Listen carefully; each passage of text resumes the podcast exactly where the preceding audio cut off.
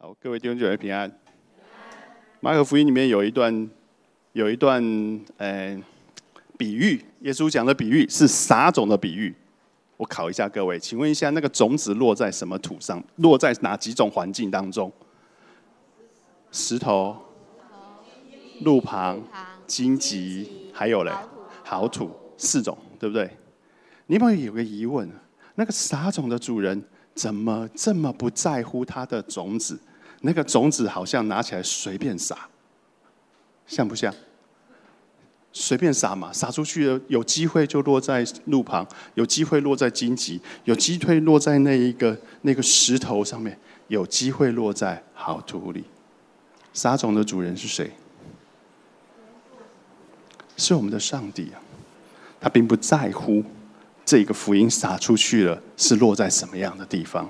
他在乎的是那个好土，若是它能长出来，那个果、那个种子会结实三十倍、六十倍、一百倍。你我也要像这个撒种的人一样，那一个荧光卡发出去了，你不会知道对面的是好土还是荆棘，但那又怎样？但那又怎样？上帝都不在乎这个种子会落在什么地方。我们按着神的心意把卡送送出去，或许它是一个好土，因为你永远不会知道，你永远不会知道。好，我们来看一下，今天我们要分享的是马可福音的第十一章的第十二节，一直到第二十六节。这个是受难周的第二天，今天哎，已经受难周已经过去了。但是我之之前也曾经讲过，受难周的每一天发生的事情，这是受难周第二天发生的事。第二天发生了很多事情。那我们来读一下这段经文：马可福音的第十一章的第十二节，一直到二十六节。马可福音的十一章的第十二节，第二天他们从伯大尼出来，耶稣饿了，远远的看见一棵无花果树。树上有叶子，就往那里去；或者在树上可以找着什么，到了树下竟找不着什么。不过有叶子，因为不是收无花果的时候。四节，耶稣就对树说：“从今以后，有没有人吃你的果子。”他的门徒也听见了。他们来到耶路撒冷，耶稣进入圣殿。赶出店里做买卖的人，推倒兑换银钱之人的桌子和卖鸽子之人的凳子，也不许人拿着器具从店里经过，便教训他们说：“经上不是记着说，我的店必称为万国祷告的店吗？你们倒使它成为贼窝了。”十八节，祭司长和文士听见这话，就想法子要除灭耶稣，却又怕他，因为众人都稀奇他的教训。每天晚上，耶稣出城去。二十节，早晨，他们从那里经过，看见无花果连无花果树连根都枯干了。彼得想起耶稣的话来，就对他说：“拉比，请看。”你所咒诅的无花果树已经枯干了。二十二节，耶稣回答说：“你们当信服神。我实在告诉你们，无论何人对这座山说：‘你挪开此地，投在海里’，他若心里不疑惑，只信他所说的必成，就必给他成了。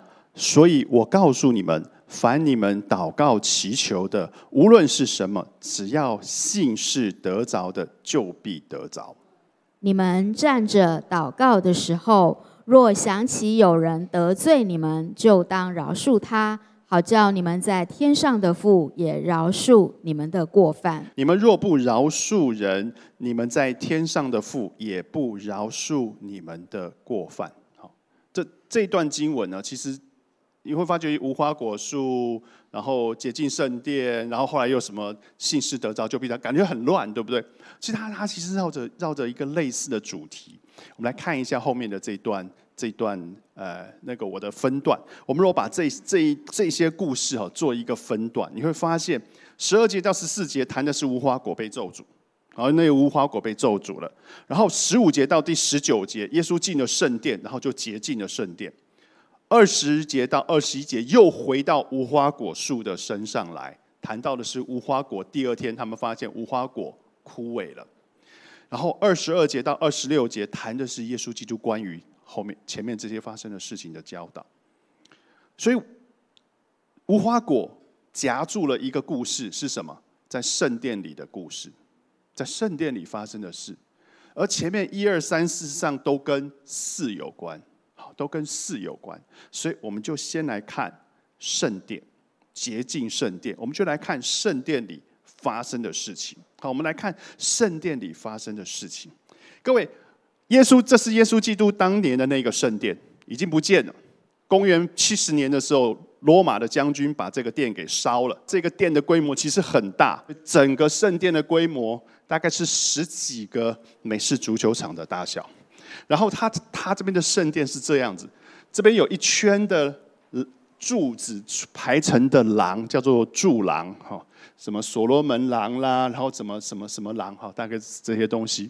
然后外邦人院这一个地方的前面这一块叫做女院，后面这个叫做 Holy Place 圣所，圣所，这个是大虚律时代盖的，罗马。所罗门所盖的那个圣殿已经被毁了，已经因为战争的关系被毁了，烧掉了。到了大希律王的时候，大概是公元前八世纪十年，他们就开始盖盖圣殿，一直盖，一直盖，一直盖，然后越盖就越漂亮。你可以看到这个圣殿是非常大的，但是在这个圣殿旁边有一个很突兀的东西——安东尼堡，那个是罗马驻军。驻扎在那里，那那个堡的高度比圣殿还要高，所以当那一个圣殿当中如果发生暴动，罗马驻军就会从那里出来。这会和我们今天的故事，大祭司为什么那么忌惮、不敢公开的除掉耶稣有关系。所以各位，当我们听到外邦人院，外邦人院就表示在这个区域里面是外，只有外邦人最多只能到这个区域。犹太人可以进到这里面来，但是外邦人只能在这里。我们听到女院，表示怎样？只有女人才可以走到这，女人最多只能到这个区域。后面的圣所跟女人无关，它是有分阶级，它是有分分的。今天耶稣基督进到了这个圣殿，他进了这个圣殿的时候呢，他看见。在他一进到那个外邦人院，哈，就是外面那一大圈的时候啊，他就看见了有人在这里做生意、做买卖，有人卖牛羊，然后有人卖鸽子，有换银钱的，在这个地方，这些买卖啊，不是违法的，那么不，呃，不是违反当地法律的，但是上帝是不是上帝所喜悦的？这些买卖啊，是圣殿大祭司所许可的。他许可的，为什么？因为其实你知道，犹太人他们去圣殿里面，他们他们他们要做什么？献祭嘛，献牛、献羊、献鸽子。你有钱你献牛，你没钱你献羊，你再没钱你献什么？献鸽子哈，献鸽子。所以他们要去献祭，就是。就是要献这些东西，然后在那个至圣，在那个圣所当中，会有祭司替人处理你买的、你你献的这些牛啊、羊啊、鸽子啊，会献，他会处理这些东西。那你想想看，假设今天我们，我们是那个时候的犹太人，我们要献祭的时候，你会从你家牵一只羊来，牵牵牵牵到圣殿里，然后去献祭。如果你家住台北，圣殿在高雄，你得要从台北牵那一只羊。牵牵牵牵牵，牵到圣殿去献祭，在圣殿里面献祭的那一些祭物，必须是完好没有瑕疵的，是完好没有瑕疵的。当时没有没有高铁，你无法把一只羊放在高铁上，跟着你坐坐高铁两个小时就到高雄。从台北走到高雄要走好几天呢，而且耶路撒冷是在山上。各位记得上个礼拜我给各位看的那个头图，它是在山上，所以你得要长途跋涉，牵了一只牛，牵了一只羊，然后要长途跋涉，要爬山、翻山越岭，然后走进圣殿献它。那是一个很很费事的一个过程，你可能自己都会受受到受到生病的影响，你可能会瘦弱，那你牵的那只牛呢？它如果骨瘦如柴，门口的警门口的那个守店官不会让你把那只牛牵进去献给神，因为那是不合不合规矩的。所以献一只牛必须要是无瑕疵的，献一只羊、一只鸽子都必须是无瑕疵的。所以怎么办？当然，你家离耶路撒冷近，你可以这样做。你家如果很远那个时候如果犹太人已经到了罗马去，他要回到故乡去献祭的时候，他怎么办？他怎么把一只罗马的牛送回耶路撒冷？那是更不可能的事情。所以怎么办？回家买嘛。各位怎么都这么老实呢？都没有人觉得说就回家买啊，就是回家买啊，带着钱回家去买。所以传统当中。进耶路撒冷城之前，在路上有很大的四个还是三个那个牛羊的那一种那种市场，在耶路撒冷城外就已经有了。所以你不论你从任何方向回到耶路撒冷城，你都会经过牛羊市场，所以你去买就好了。但是圣殿当中为什么设立牛羊市场呢？那就是更便民的服务嘛，对不对？就是你根本就是。更可以不用牵着牛羊进入旅馆，你就是带着钱进到圣殿，你就可以买到东西。但是你知道吗？这边的价钱是外面市场的四倍、五倍、六倍，是这样子的价钱在卖，是这样子的价钱在卖。你从外面牵进来的，还有可能会被人家刁难，因为有瑕疵，他可以找得到瑕疵。但在这里买的。是绝对没有瑕疵的，是绝对可以现得成的，所以你就知道他那个为什么会有四倍、五倍的、六倍的那个差异，因为扣除成本之后，那一些获利的有非常多只手在里面，谁的手？祭司，祭司阶层，在那个时代，大祭司按照旧约的规定，大祭司必须是亚伦的后裔。但是在那个时代，在耶稣那个时代，大祭司是你出得了多少钱，你就买得了那个位置，所以你就知道那一个祭司阶层已经腐败掉的，腐败到的那个什么程度。接着那边有兑换银钱的那些桌子，犹太人很奇怪，他们对于不可雕刻跟跪拜像这件事情，他们是非常的诶，非常的有洁癖，所以。罗马人的钱币，他们当时罗马帝国统治，罗马人的钱币当中有罗马帝国皇帝的像，一个皇帝上去必定铸自己的像，所以上面有皇帝的像，上面有皇帝的名号。他们认为这个叫做祭拜偶像，呃，这叫做跪拜偶像，这个叫做雕刻偶像。你在这个世界你怎么用这个钱都可以，但是进了这个圣殿不准你用这个钱，所以他们不可以。进殿的时候，你要做奉献，不可以用罗马钱奉献，要用什么钱？用他们很奇怪的，只有在店里面会会用的一种钱币来做奉献。可是你家会准备这种钱吗？就像你不会拿个汤姆熊摆在口袋里，对不对？那只有汤姆熊才用得上的地方，所以你不会拿个汤姆熊在那里呀。所以他们怎么办呢？进到圣殿去换钱，各位。这个兑换的动作当中，也有利益，也有利益存在。谁的利益？祭司，祭司的利益。好，所以当这些这些人。进当耶稣看到这个的地方的时候，所以第十五节我们刚刚读的那个经文，他们来到耶路撒冷，耶稣进了圣殿，赶走店里做买卖的人，推倒那个换银钱的人的那个桌子，还有卖鸽子的人的凳子。各位，鸽子是穷人献祭的东西，一只鸽子在外面卖五块钱，进到这里是二十五块、三十块。你知道他在剥削的是谁？他在剥削的是穷人，所以。耶稣耶稣非常的生气，他说什么？经上不是记着说：“我的殿被称为万国祷告的殿吗？”你们倒使他成了成为贼窝了。各位，这是以赛亚书当中所说的。以赛亚书五十六章第七节：“我必领他们到我的圣山。”他们指的是外邦人，指的是外邦人。你们今天在外邦人院做这样子的事情，是不得不。讨上帝喜悦的，因为你们在外邦人院使这个地方成为贼窝，因为外邦人是上帝在以赛亚书当中就已经讲过，说我要领他们到我们圣山，使他们祷告在我殿，在我的殿中喜乐。这些外邦人的燔祭和平安祭必在我的坛上蒙悦纳，因为我的殿必称为那万民祷告的殿。所以。这件事情是得罪神的，但是没有人管，没有人管大祭司，你怎么可以这样做？没有人能管，没有人能管。所以，所以当当这一个耶稣基督看到这件事情的时候，他就把那个桌子给推翻了，把那些卖换银钱的桌子推翻了，把牛羊赶出去，然后开始就就打这些，把这些东西都打翻了。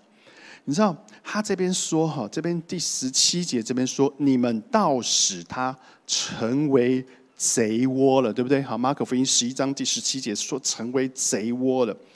贼这个字啊，希腊字的贼这个字啊，有两种意思。第一种意思是强盗，是强盗。你们这一些祭司是祭司从当中上下其手嘛？你们这一些祭司像是强盗一样。用这些牛羊鸽子来抢百姓的钱，这些百姓是神交在你手上牧养的，你们用强用强盗的方式来抢他们的钱。这个贼第二个意思是什么？反叛者、叛变、反叛者。你们这一些祭司，既然竟然反叛了上帝的心意。是一个非常严重的责备，对这些祭司，他是非常严重的责备。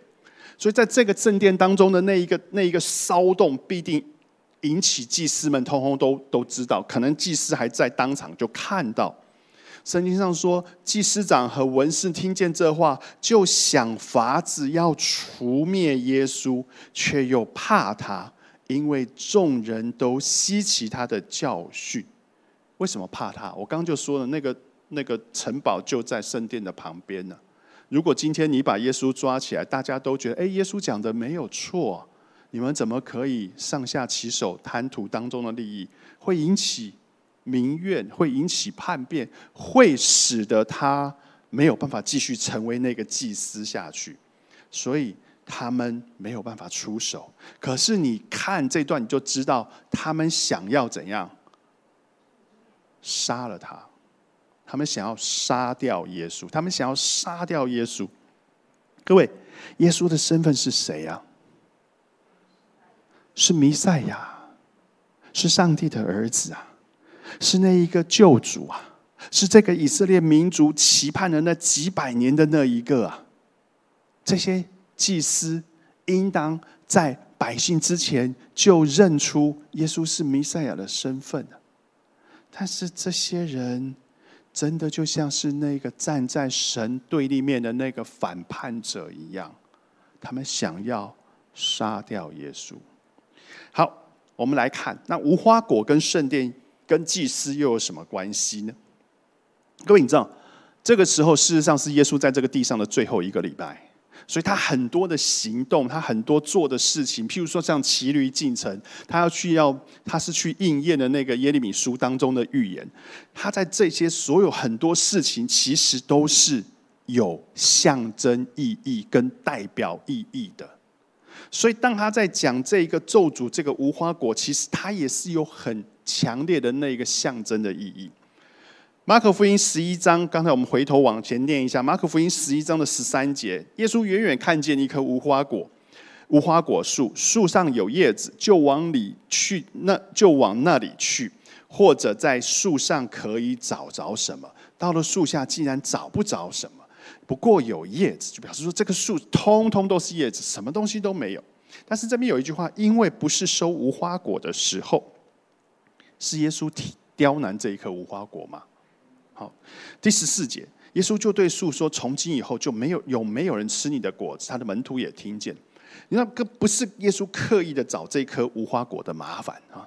他们那个中东那地方无花果有一个很特别的状况，就是它没有结果子之前，它在开花跟结果子中间，在树上可以找得到一些小肉瘤、小果瘤，哈，那个不是果子，但是小果瘤那种东西，那个是可以吃的，那个是可以吃的，那是看起来滋味还不错的，啊，所以耶稣去找这个东西，结果连这种小瘤子、小结子这种东西都找不到，它除了叶子之外什么都没有，这一颗无花果没有功用。你知道吗？这颗无花果是没有功用的无花果。无花果应该要有功用，可是无花果没有功用。无花果是谁？就象征了我们刚才说的圣殿里面的那一些的祭司，他们没有功用，他们剥削百姓，成为强盗，他们站在神的对立面，成为上帝的反叛者，他们没有功用。所以我称这些祭司叫做无花果祭司。他就是没有功用的东西，没有功用的祭司。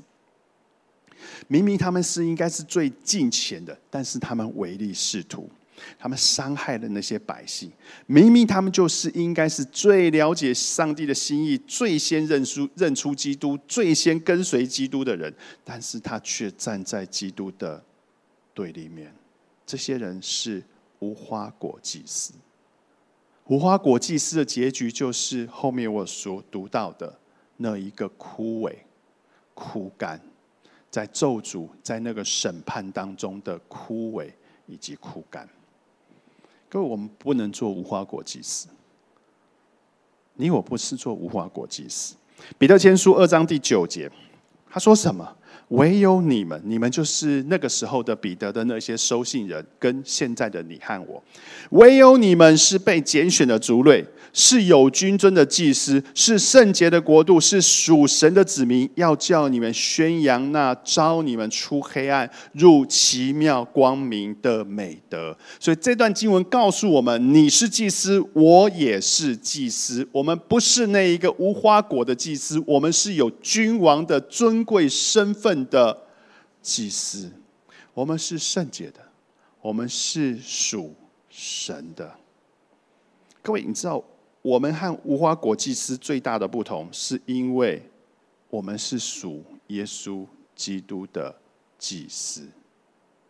这些圣殿当中那些祭司，他们没有认出耶稣来，他们不认为自己是属耶稣的，所以他们是那一个被咒诅的无花果式的祭司。但你我不是，你我是耶稣基督的祭司。我上个礼拜在中保，那上礼拜六。中保的那个培灵会啊，我我有讲到连于基督，一个基成为基督的祭司，必须要连于基督。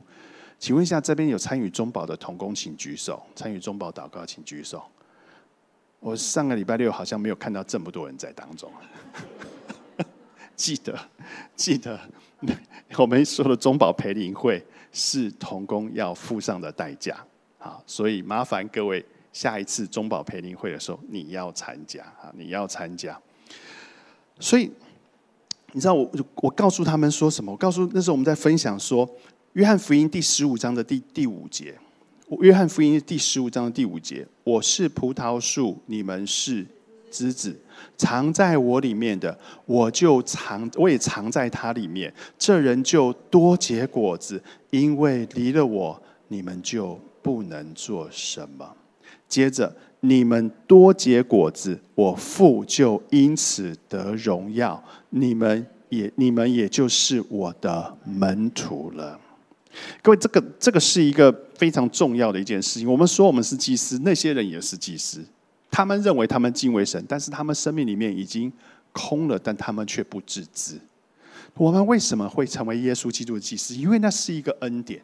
好，既然我们在这个恩典当中，你我要如何不成为那一个无花果树的那样子的祭司？除除了外面的那个好看的叶子，我里面没有果子，我里面没有让人可吃的东西。是，重点是连于基督。重点是我们要连于基督。他这边就说，当我们连于基督的时候，就会多结果子。各位多结果子，不是指的是我们多去传福音有果效，不是这样子。多结果子指的是你的生命有诸般耶稣基督的样式：仁爱、忍耐、节制、喜乐。那九种果子，还有更多耶稣基督的那美好的样式，会从你生命当中流露出来。当你生命当中流露出这样子的、这样子的这些果子了之后，耶稣说什么？父因此得荣耀，你们也就是我的门徒了。所以，当我们做耶稣基督的门徒的时候，我们的生命要流露出、要结出许许多多的果子来。这些许许多多的果子，并不是靠你我的操练。而是靠我们连于耶稣基督，所以我们不是无花果树的果无花果树的祭司，我们是君君尊的祭司。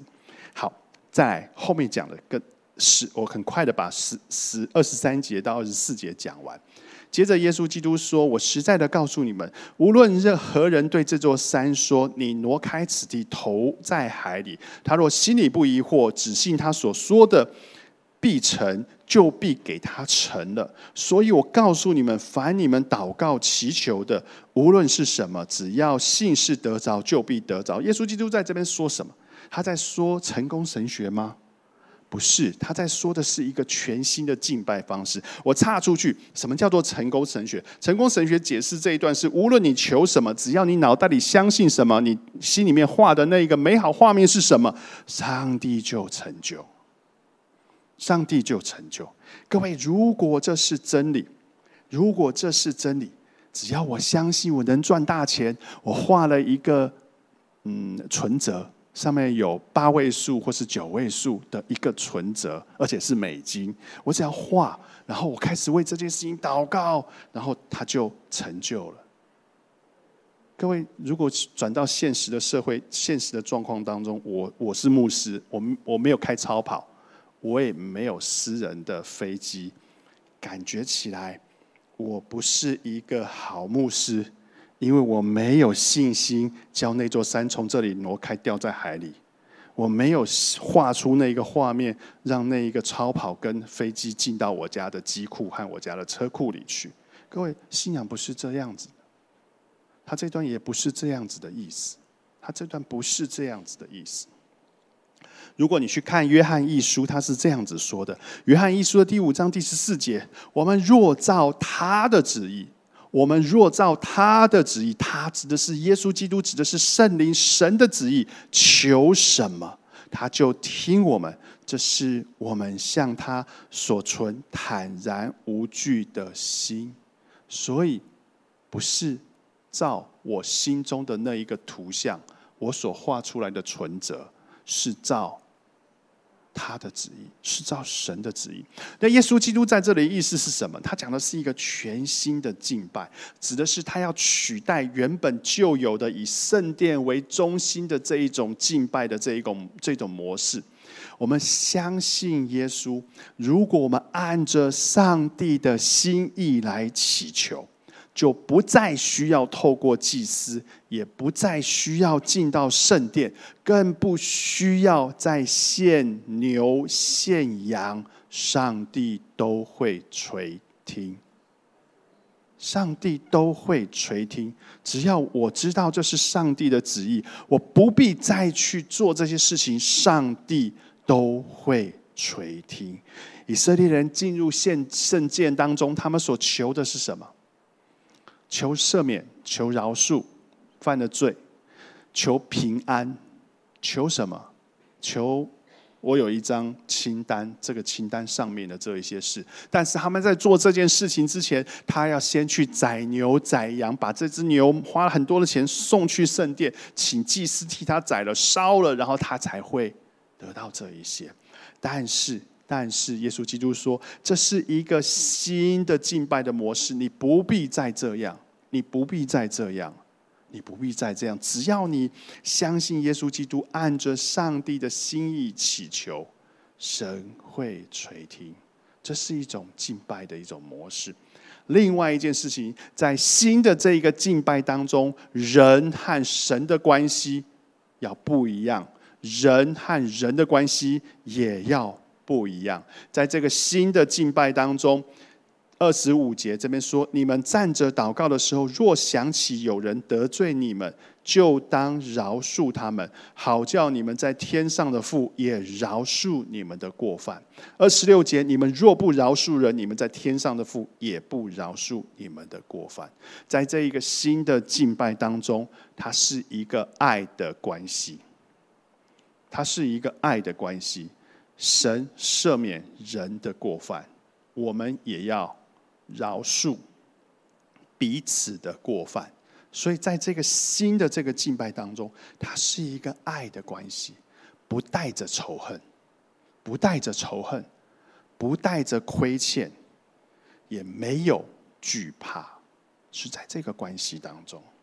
所以在这一个新的、全新的这一个敬拜的这个模式。在这一天之后的几天，就是耶稣基督上十字架。当那一天十字架当中，耶稣说成了之后，这一切就都成了。我们起来低头做一个祷告。神，当我们看见这个新的这一个敬拜的生命在我们里面，使我们知道我们不是那一个徒有其表的一个祭司。